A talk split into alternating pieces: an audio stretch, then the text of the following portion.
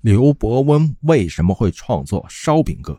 刘伯温与烧饼有什么不解之缘？提起中国古代的牛人呢，具有神机妙算、未卜先知的，除了诸葛亮，就是刘伯温了，可以并称为绝代双骄。在民间，他们的呼声也很高，有“三分天下诸葛亮，一统江山刘伯温”之美称。刘伯温从小聪颖过人，并且博览群书。十二岁考中秀才，十四岁即赴省城读书，二十二岁考中进士。然而，刘伯温步入仕途后却不得志，在腐败的园廷为官，他处处受到打压和排挤。在经历起起伏伏之后，他最终选择了归隐山林。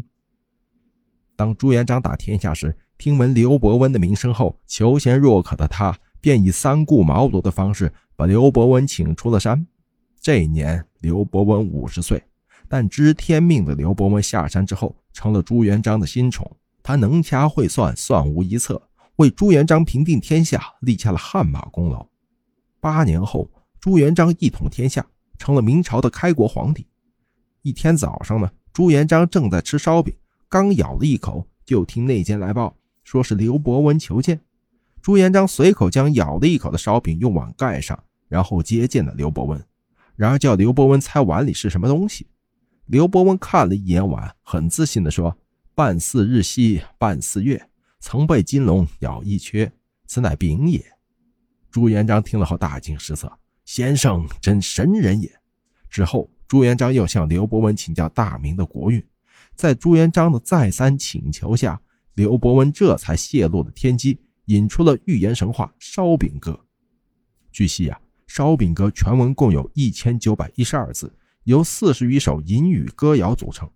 然而，刘伯温出了烧饼歌后，朱元璋表面上对刘伯温敬佩有加，但实际上却猜忌不已，心生杀机。此后，聪明的朱元璋利用胡惟庸与刘伯温之间剑拔弩张的矛盾，借胡惟庸之手来除掉刘伯温。一三七五年五月，生病的刘伯温吃了胡惟庸安排的太医送来的药丸后，病情突然加重。刘伯温心知不妙。马上向朱元璋上书，请求回乡养病，并随书呈送一块自己吃过一口的烧饼。当朱元璋看到这块咬过一口的烧饼呢，他不由得怔住了。他想起当年他把咬过一口的烧饼给刘伯温的场景，不由得感慨唏嘘啊。朱元璋于是网开一面，批准刘伯温回乡养病。就这样，刘伯温平安返回了家乡。如果刘伯温临死前没有吃那一口烧饼，也没有送给朱元璋，不但自己会客死他乡，可能还会连累到家人。因为多疑的朱元璋对功臣都是采取除恶务尽的原则。刘伯温的一生似乎和烧饼结下了不解之缘。可以说，刘伯温因烧饼而名垂青史，但也因烧饼而黯然落幕。或许有人认为他智谋不足，连给自己策划一个安享晚年的幸福生活都做不到。